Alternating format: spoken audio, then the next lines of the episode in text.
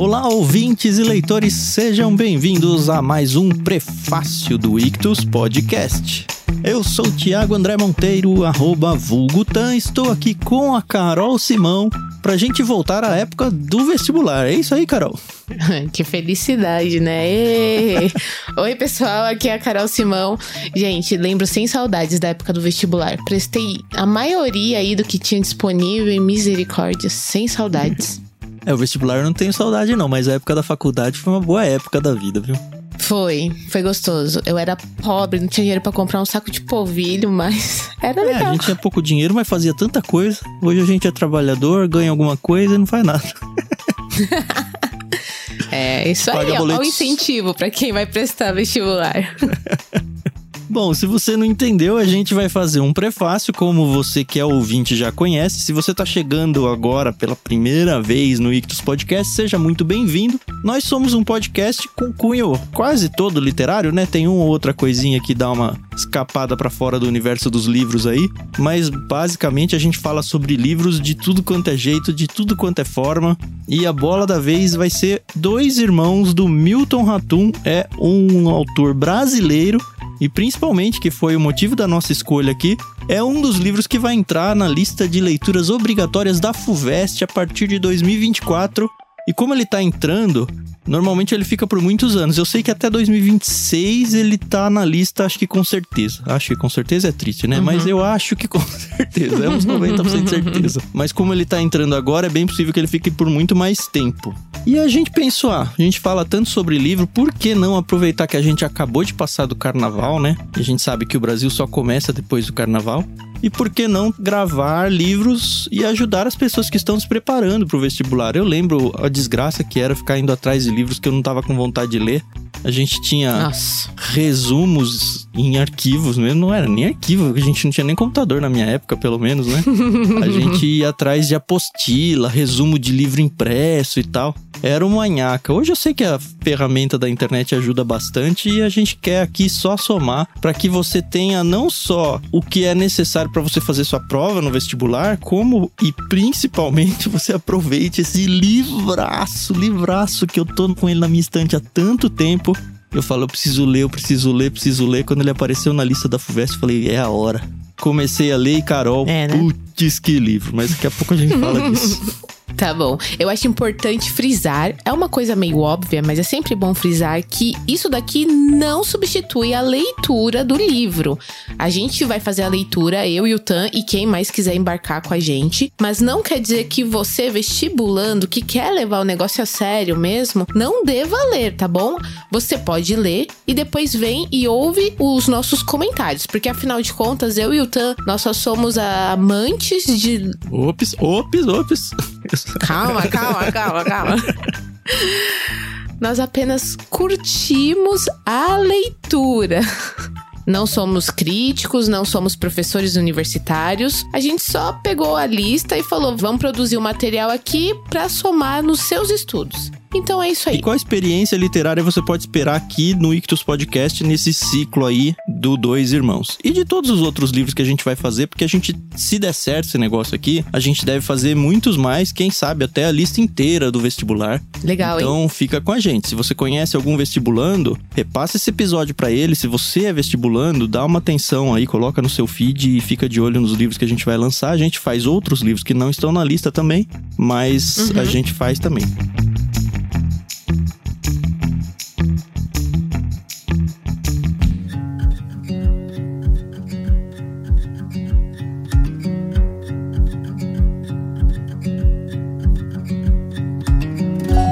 Que você precisa saber sobre a experiência que a gente pretende construir aqui junto com vocês? Começa com esse prefácio. O que, que é esse prefácio? É um programa onde a gente vai apresentar o livro como se você tivesse acabado de encontrá-lo numa livraria. Uhum. Então a gente vai falar um pouco sobre o autor, vai contextualizar um pouquinho, bem pouquinho mesmo, sobre a história mas sem estragar nada da sua experiência de leitura. A ideia é que você saia desse programa, puxa, esse livro é legal, ele merece uma atenção, tô com vontade de ler também. É só até aí que a gente vai no prefácio. Isso mesmo. Depois disso, e para a alegria de muitos, né, que tem nos procurado já há alguns meses, a gente decidiu que vai voltar, pelo menos agora, com a série Diário de Leitura. O que que é isso? São episódios trecho a trecho do livro. É mais trabalho. Muito trabalho, mas um trabalho que depois que termina eu olho e falo, nossa, que orgulho de ter feito isso daí, É. ficou legal. Mas o que que vai nele? A gente não vai ler o capítulo junto com vocês, tá? Essa é uma tarefa de vocês, abrir o livro, ler em casa e tal. O que que a gente faz? A gente organiza um cronograma de leituras. Inclusive, a gente vai fazer isso dentro do nosso Discord. Fica o convite para você participar, porque por lá a gente vai colocando os nossos comentários em textos. Vocês também vão colocando os comentários em textos conforme a leitura de vocês for avançando. E aí todo mundo tem a oportunidade de ver os comentários de todo mundo. Para fazer parte é só acessar bit.ly barra leitura coletiva. É uma participação gratuita, tá? Você não precisa pôr a mão no bolso pra nada. Isso, a gente tá pensando inicialmente em estudantes que vão prestar o vestibular da FUVEST, tá bom? Então, antes que a, a galera questione, ah, e, e os outros vestibulares? Calma, gente, a gente tem que focar aqui em um, então vamos na FUVEST, que é o vestibular mais concorrido do nosso país. E tá com uma lista muito legal, Hum. então. Esse foi o critério. Voltando para a explicação do diário de leitura, a gente grava episódios em podcast onde a gente reage a cada capítulo. Então a gente meio que dá um resumo para vocês e vai contando sobre a experiência da leitura. Então, mesmo nós aqui, sei lá, a gente lê o capítulo 1, antes da gente avançar na leitura do capítulo 2, a gente vai e grava sobre isso. Então a gente mesmo não tem informação da continuação do livro. E, cara, se você já conhece isso, a gente tem alguns diários de leituras aí no Ictus Podcast. É muito gostoso, assim, de ouvir e ouvir enquanto você lê. Então, qual que é a ideia da coisa? A gente vai dar o cronograma de leitura, sei lá, leia o capítulo 1. Então, você faz a leitura, ouve o podcast do capítulo 1. Porque vai ajudar você a conversar sobre aquilo e a maturar sobre as ideias daquele capítulo e com certeza vai te qualificar muito mais para você fazer sua prova do vestibular no final do ano. E aí depois vai ter um episódio do capítulo 2, às vezes vai ter dois capítulos juntos num episódio e tal. Normalmente a gente constrói esses cronogramas para ter mais ou menos o mesmo tamanho de leitura. E aí depois que a gente termina toda essa série de diário de leitura, onde a gente esmiuça praticamente tudo do livro, né? De uma maneira muito gostosa, Uhum. nada acadêmica, sabe? Não é aula sobre o livro, é conversa sobre o livro. E aí no final a gente grava um programa que a gente chama de epílogo, que ele lembra muito o formato do prefácio, só que dessa vez a gente não tem medo de spoilers. Então a gente faz um resumão do livro, é a tal da revisão, né, do livro. Conversa e a conversa não fica só na história, fica em coisas que a gente foi pensando ao longo do que a gente leu e tudo mais. Fecha então esse pacote de prefácio, vários episódios de diário de leitura e epílogo. Tudo isso somado ao que a gente vai conversando em texto ao longo da leitura lá no Discord. Então é um jeito de você realmente aproveitar a essência máxima do livro, junto com todo mundo que tá dentro dessa jornada com a gente. E o mais legal desse negócio de podcast do Discord, Carol, é Hum. que mesmo que você descubra isso, sei lá, em julho ou no ano que vem, pra prova de 2025, sei lá, tanto os registros dos comentários no Discord estarão lá, quanto os áudios dos podcasts, prefácio, diário de leitura e epílogo também estarão lá. Então você pode viver essa experiência a qualquer tempo. Exatamente.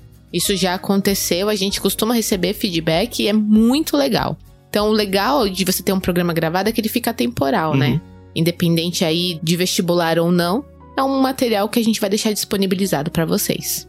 E também eu não quero que venha só vestibulando, não, viu, Carol? Porque o livro é tão É, legal, mas Então, tão legal, disso. cara, é que qualquer leitor merece encontrar essa pérola. É aquilo, é uma literatura nacional brasileira que precisa ser valorizada. E o Milton Ratum, que é um autor manauara, ele é muito, muito interessante. A gente já pode entrar nessa parte aí mais histórica, Tam? Eu acho que sim, acho que começar apresentando o autor, tanto o autor quanto a sua época, né? Talvez seja uma coisa boa, até porque a época ela vai ser meio que um personagem no livro também. Sim, sim.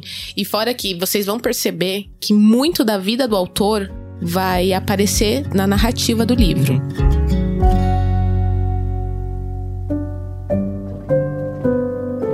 O Milton Ratum, ele nasceu em 1952 Ele tá aí com 71 anos, vai completar 71 anos em agosto de 2023. Autor vivo, hein? Que legal. Sim, então, ele é um autor que está vivo até o momento da gravação desse programa, espero que não parta em breve. Nasceu em Manaus, como a gente falou, por isso Manauara. Ele é formado em letras, inclusive formado pela Universidade de São Paulo, a USP. Hum, por isso que um personagem dele vem fazer faculdade em São Paulo. Hum, e olha que interessante. O Milton, ele é descendente de libaneses. Hum, por isso que o personagem dele também vai para o Líbano. Que interessante. Exatamente. O mais interessante é que ele é um dos autores estrangeiros mais queridos Que autor lá fora, né? Então, isso que eu quis dizer. Ele é um autor brasileiro mais conhecido lá fora do que aqui, Ah, como. Paulo Coelho, sabe? eu assisti uma entrevista que ele deu pro Antônio Abujara, você conhece? Conheço. Ele faleceu, não faleceu? Sim, sim.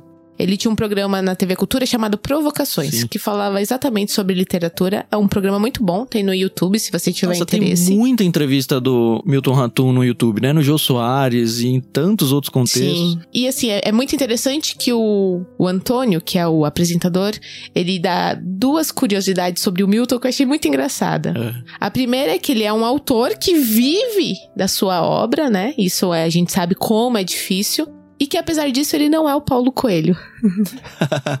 Porque, né? Não sei por que, o Paulo Coelho ganhou essa fama aí, não tô tirando o mérito da escrita dele. Eu não posso dizer nada porque eu nunca li nada dele. Mas também nunca tinha lido Milton Ratum, né? E tô muito surpreso. Mas olha o que mais interessante. Essa entrevista que eu peguei, ela é de 2011. Então, gente, já são 12 anos atrás. Nessa época, o Milton, ele já era publicado em 16 países, como a Rússia, Inglaterra, China, Argentina, Itália, mas infelizmente ele não era tão conhecido no Brasil. Uhum. E já tinha obras muito boas lançadas. O próprio livro que a gente vai falar aqui, né, Os Dois Irmãos, já estava lançado. É o segundo livro dele, né? Sim, o primeiro foi Relato de um Certo Oriente, que também traz um pouco sobre a história da vida da família dele. Ele foi um cara que foi perseguido na época da ditadura, então morou fora muitos anos. Ele morou entre Barcelona e Madrid por algumas décadas. Uhum. E quando ele voltou para o Brasil, ele voltou para lecionar na Universidade Federal do Amazonas. Você tem as datas de quando ele tava lá fora, Carol? Foi na década de 80. Ele tava com quase 30 anos na época que ele foi. Uhum. E aí ele voltou pro Brasil e ele publicou relatos de um certo Oriente quando ele tinha 37 anos. Uhum. Isso foi em 1989, né? Que inclusive foi um Isso. livro que ganhou o prêmio Jabuti. Primeiro livro dele, já pensou que legal? Não, olha que interessante. Os três primeiros romances dele, Relato de um Certo Oriente, Dois Irmãos e Cinzas do Norte, os três primeiros ganharam o prêmio Jabuti. Que coisa, hein? Que assim, é uma coisa fantástica. Tem uma história muito interessante. Hum. Eu tinha quase certeza que eu tinha ouvido isso numa entrevista dele. Mas depois eu me lembrei e não foi. Então eu não consegui confirmar. Mas eu vou repassar pra vocês do jeito que eu me lembro, tá? Então pode ser que tenha alguma outra coisa errada nessa história. Mas a espinha dorsal tá ok. E eu consegui mais Tá ou bom. menos pescar essa espinha dorsal dentro de uma entrevista que eu ouvi dele. Ele recebeu, acho que uma bolsa pra ir escrever o Dois Irmãos fora do país. Não sei se foi uma bolsa, enfim. Ele foi bancado pra ficar lá escrevendo. E ele ficou lá um tempão escrevendo, sei, acho que mais de ano. Certo. E aí, quando ele voltou, ele já tinha feito sucesso no relato de um certo Oriente, né? Ele já era um vencedor de Jabuti e tudo. Ele já era publicado Uhum. pela Companhia das Letras. Uhum. E um dos editores da companhia recebeu o manuscrito do Dois Irmãos. Assim, se coloque no lugar do autor, tá? Tá bom. Ele leu e falou: Olha, o livro é bom, mas o personagem narrador está errado. O Nael. Não, o ponto de vista do narrador não é o melhor. Ah, tá. Muda isso. aí Então tá, parece que ele voltou pra fora do Brasil. E aí, assim, não é tipo mudar do presente pro passado, onde você vai nos verbos e troca, sabe? ele Nossa. teve que mudar o personagem que narrava o livro. E aí ele refez. E aí ele ganhou o Jabuti por causa desse segundo livro. Ah, entendi, tá. Então não era o Nael o primeiro narrador, o narrador original, não sabemos, né? Pelo jeito, não. E aí a professora que me Hum. contou isso falou que acho que já até tinha conversado com o Milton Ratum e ele falou: olha, eu não conto nem a pau qual era é o primeiro narrador. Então ninguém sabe. Então tá bom, né? Fica aí o um segredo.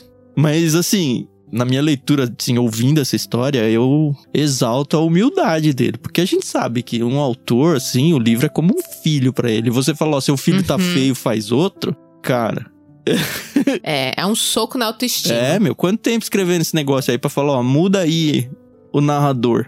Cara, ele mudou. Pelo jeito funcionou. Funcionou, né?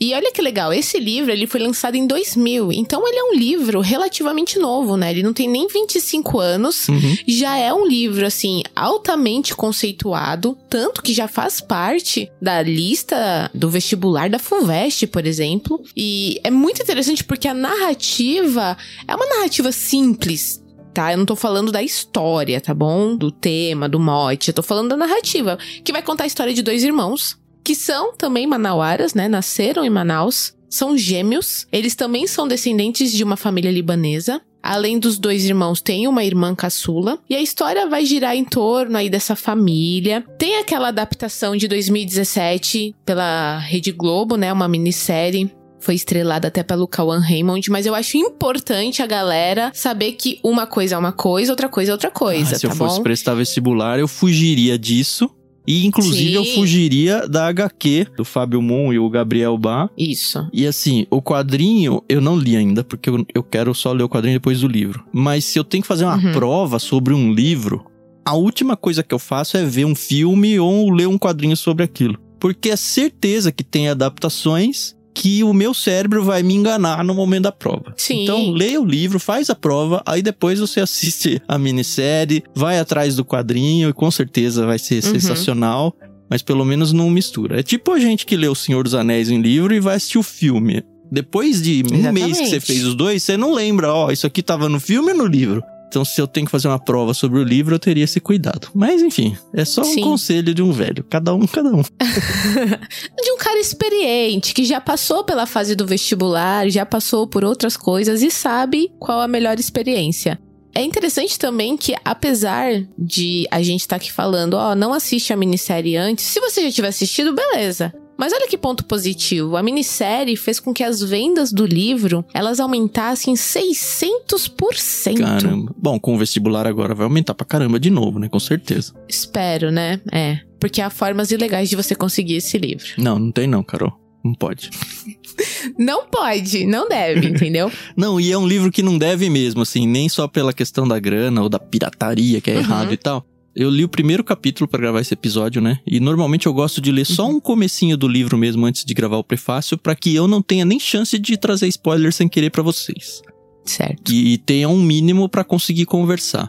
Mas eu tô surpreso com a quantidade de grifos e anotações de margem que eu já fiz dele. Porque, meu Deus, que, que livro gostoso de ler. Quanta coisa, assim, quanta coisa. E assim, para você ver como a coisa é legal, até a HQ que foi adaptada aí dos irmãos, o Gabriel e o Fábio, ganhou prêmios internacionais. Então assim, a história, ela é muito envolvente, ela é muito cativante. Eu também comecei a ler agora. A experiência, eu acho que o começo do livro é um pouquinho assim truncadinho, porque você vai conhecendo os personagens, mas eu já percebi que a narrativa do Milton, ela é muito cativante. Ela tem um quê de poesia no ar, de memórias assim, sabe? Putz, isso me dá um negócio tão gostoso quando eu leio. Porque ele me trouxe uhum. muito rápido pro ambiente dele.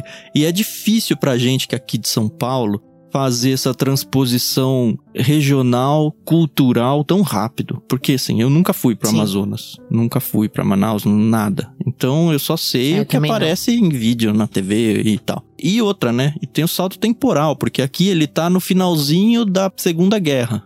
A uhum. história se passa ali. A cidade deles até conta um pouco de como foi passar pela guerra, passar pela escassez que a guerra trouxe, sabe? De alimentos, de tudo, assim pelo sofrimento que é passar numa guerra. Tem um trecho que fala dos militares da Força Expedicionária Brasileira voltando e o pai dele vai receber o filho. O filho volta junto com a Força Expedicionária Brasileira, não que ele tenha feito parte desse grupo militar. Só que uhum. mostra pra gente o contexto histórico, sabe? Das pessoas soltando Sim. fogos, porque olha, chegaram vitoriosos da guerra, sabe? Então, assim, é uma realidade que a gente não viveu, mas é muito impressionante como ele me levou rápido para lá.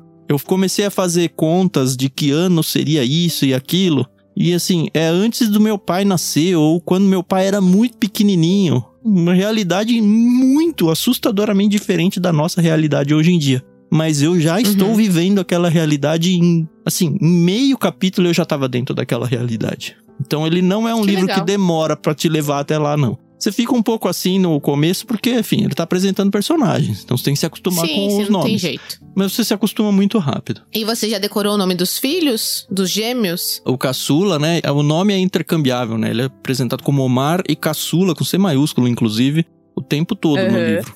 E o Yakub. E aí eles têm o pai deles, o pai é o Halim. Lembrei porque é tipo Isso. meu cabelo, Halim. Ah, E a mãe é a Zana.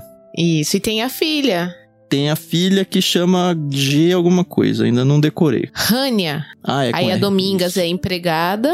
E o Nael, que é o filho da empregada, e é o narrador da Então, história. até agora eu não sabia o nome do filho da empregada. É muito interessante esse primeiro capítulo. Você fica meio na dúvida por mais a metade dele quem é o narrador. Você percebe que é um Entendi. narrador que está dentro da história, mas ele Aham. não se apresenta.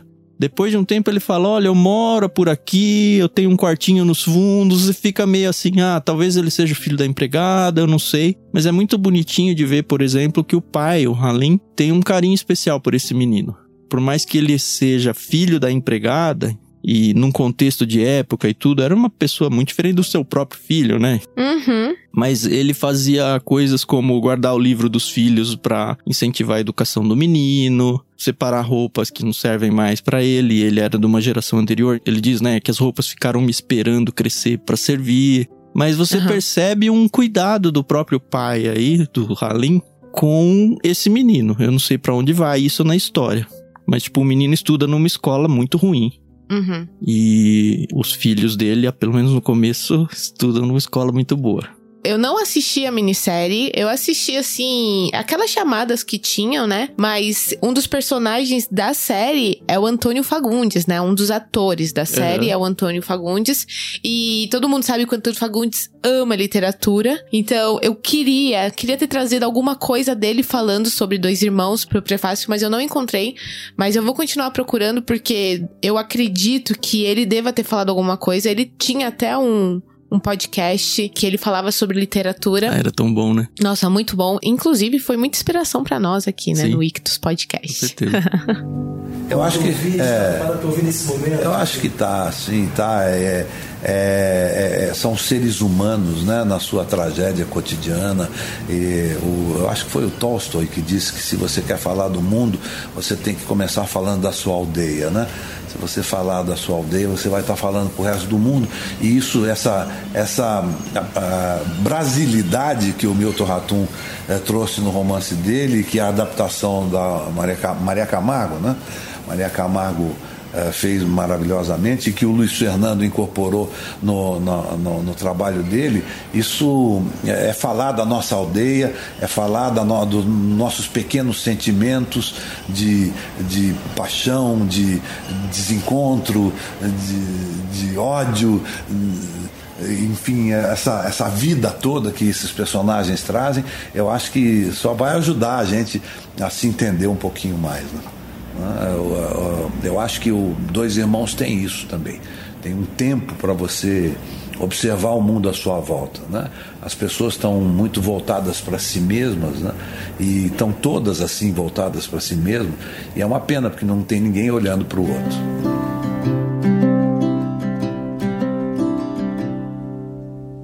Carol, eu queria ler com vocês, porque o livro me ganhou em três páginas. Certo. Já que são as três primeiras, então não é estragar muita coisa, né? Mas Uhum. eu quero crer que se a gente apresentar essas três páginas na íntegra pra vocês, talvez vocês já fiquem tão desejosos de ler o livro quanto eu fiquei. Na verdade, são duas páginas, né? Uma é só a epígrafe, que é aquele texto de citação de um outro autor que muitos livros trazem antes de começar a história. A epígrafe é do Carlos Drummond de Andrade. Só. Começa assim.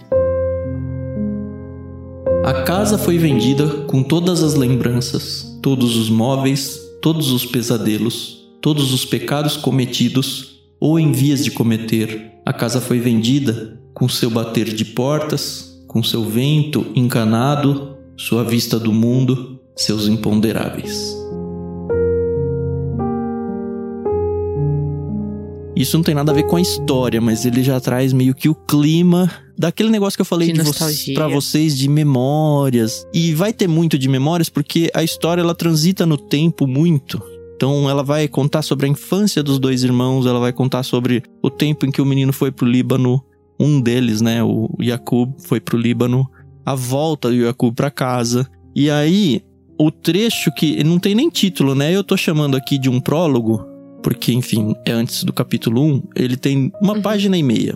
É meio que, sabe aqueles filmes que mostram um pouquinho do final da história, meio que tudo velado ainda, porque você não sabe nada sobre a história, mas que você Sim. fala, tá, agora eu vou explicar como é que chegou a isso, sabe? Aham. É meio que isso esse prólogo que eu quero ler pra vocês. A gente já tem algumas informações que quando fui ler o prólogo eu não tinha, né? Tipo, Zana é a mãe dos meninos, mas fica muito claro.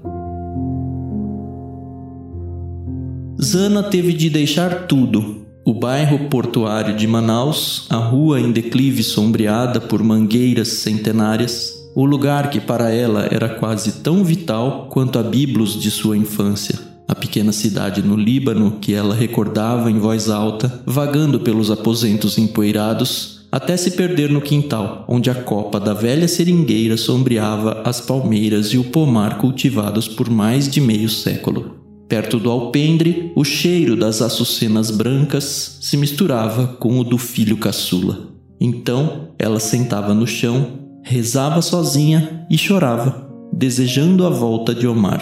Antes de abandonar a casa, Zana via o vulto do pai e do esposo nos pesadelos das últimas noites. Depois sentia a presença de ambos no quarto em que haviam dormido.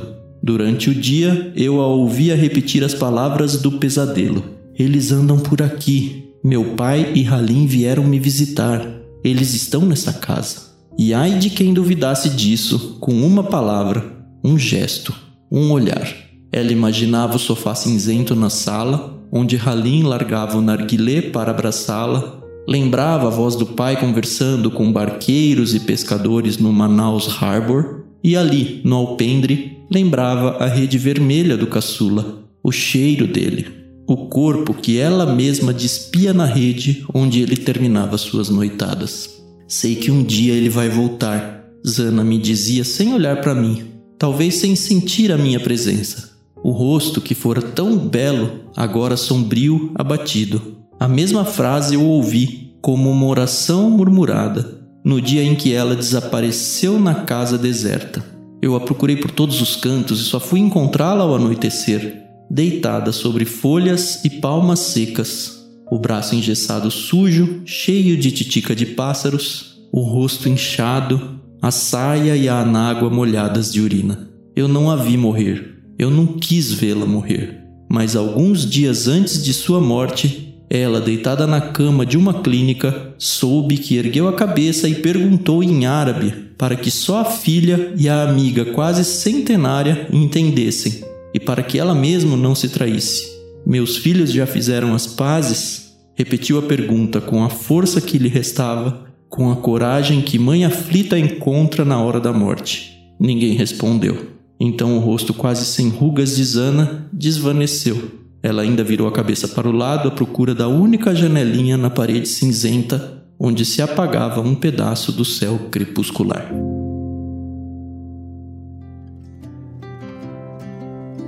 Putz, quando eu li isso aqui, Carol, lê esse livro. Porque assim, o que, que o livro bom. vai tratar em plano maior? Desavenças familiares. A gente vai ter logo no início Aham. uma briga entre os dois gêmeos muito séria, obviamente motivado pelo amor, né? Por uma mulher que os dois gostavam. Mas o que o livro já mostra e os comentários que eu li sem ganhar muitos spoilers é que não vai ser aquele clichêzão de ah, a mulher que separa os irmãos e tal. E aí eles têm uma briga muito feia.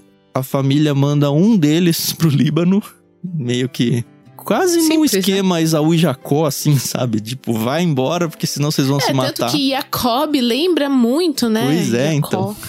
E aí ele vai, volta, logo no primeiro capítulo mostra a volta dele, e ele volta, sabe, quase esquecendo o português. E ele é um Uhum. cara muito, muito recluso. A gente percebe que os dois irmãos, eles são muito diferentes. Se você tem uma irmã gêmea, acho que você vai entender isso mais do que eu. Os dois são gêmeos idênticos, né? Então são muito parecidos.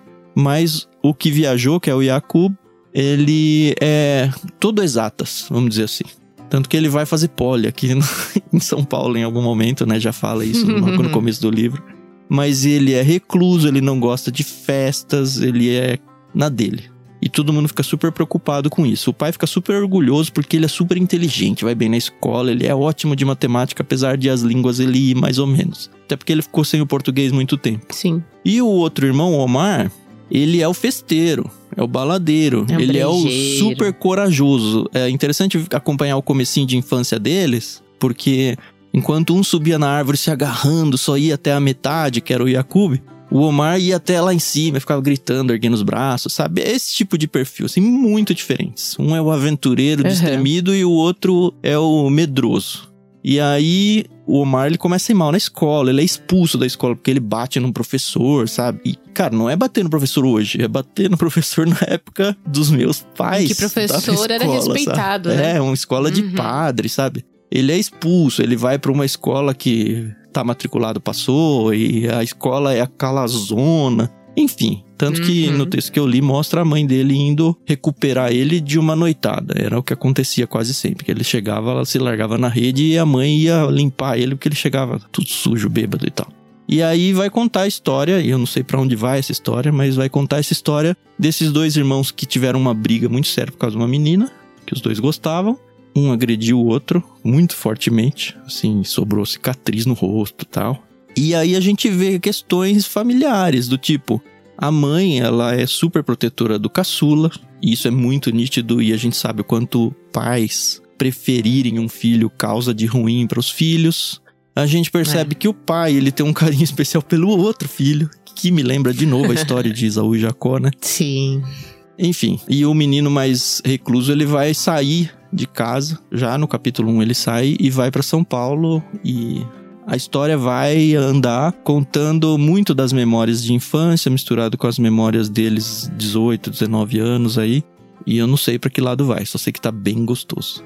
É isso. Eu acho que a gente fez uma bela apresentação. Eu acho que ficou aí um super convite, né, pra galera vir ler com a gente. O cronograma, bem possivelmente, vai ser publicado junto com esse programa, né? Sim, Tom? a gente vai colocar ele lá no Discord. Acho que é bom lembrar, né? Isso. Um livro, vocês não estão vendo o livro, né? É um livro até que curto, as letras são grandes nas páginas, ele tem Uhum. 260 e poucas páginas. A gente deve organizar o cronograma nos oito dias de leitura. O interessante dos nossos cronogramas é que a gente não se organiza num esquema de leitura de segunda, terça, quarta, quinta e sexta. A gente vai fazer duas leituras por semana só. Então dá tempo de você comprar o seu livro, de você perder um dia e recuperar facilmente. A nossa ideia é ter o cronograma, o dia de leitura, e antes da gente chegar no segundo dia de leitura do cronograma, a gente já lançar o podcast do diário de leitura daquele que a gente já leu. Por isso, até dois por semana, para dar tempo da gente produzir esse episódio aí antes de chegar o dia da leitura do segundo episódio. Vamos ver se a gente vai conseguir essa meta aí, né? Mas de qualquer forma, até o fim do diário de leitura a gente deve chegar, mesmo que atrasando um outro episódio, coisa que eu não quero fazer, mas não conheço o futuro. tá certo. Eu tô satisfeita, feliz. O Tan, ele não precisa de muito pra me convencer, não. Aham. Mas obrigada pelo convencimento. Sim. E como a gente falou, toda a experiência é gratuita, tanto fazer parte do Discord, ouvir os podcasts e tal. Mas você pode ajudar a gente financeiramente, pelo menos agora no início, de um jeito muito especial, que é comprando o seu exemplar usando o nosso link de afiliado na Amazon. Então basta você acessar ictus.com.br barra Amazon. Ictus se escreve I-C-H-T-H-U-S. Obviamente o link vai estar aí na descrição do programa. Então, se você gosta da ideia de acompanhar esse podcast, pelo menos isso faça por nós, tá? Compra o livro através do nosso link de afiliado da Amazon, que você não vai pagar mais caro por isso, mas parte desse valor que você pagar no livro vai entrar pra gente como uma comissão que a Amazon nos oferece. Ou melhor, compra qualquer coisa pelo link. É, se você for comprar uma geladeira, uma casa, um navio, compra pelo link da Amazon aí do Ictus, tá? Não precisa ser só livro, que a gente sempre é comissionado. Salva aí nos seus favoritos e lembre-se de nós sempre que você for fazer compras na Amazon. E vem com a gente, né? A gente já falou no começo, né? Mas se você conhece algum vestibulando, tá ouvindo isso, repassa para ele, fala: olha, aproveita aqui, porque a gente sabe que é muito chato nessa idade que vocês estão fazendo vestibular. É muito chato ler alguns livros. Eu acho que esse livro não seria no meu caso, mas eu sei que tem gente que simplesmente não tem o hábito de leitura e ai que saco, tenho que ler pro vestibular. Pelo menos Uhum. faz dessa experiência algo mais prazeroso, né? Fazendo junto com a gente. Esse é um dos grandes objetivos nossos aqui também. Certo, dona Carol? Certo, tudo certo. A gente se vê então. A gente se vê e se ouve, né? em breve. É isso aí. um beijo pra todos. Acompanhe os outros episódios do Ictus Podcast. E até mais.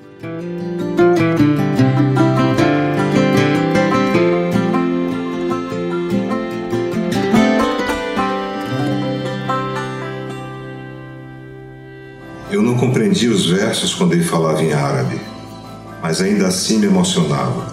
Os sons eram fortes e as palavras vibravam com a entonação da voz. Eu gostava de ouvir as histórias.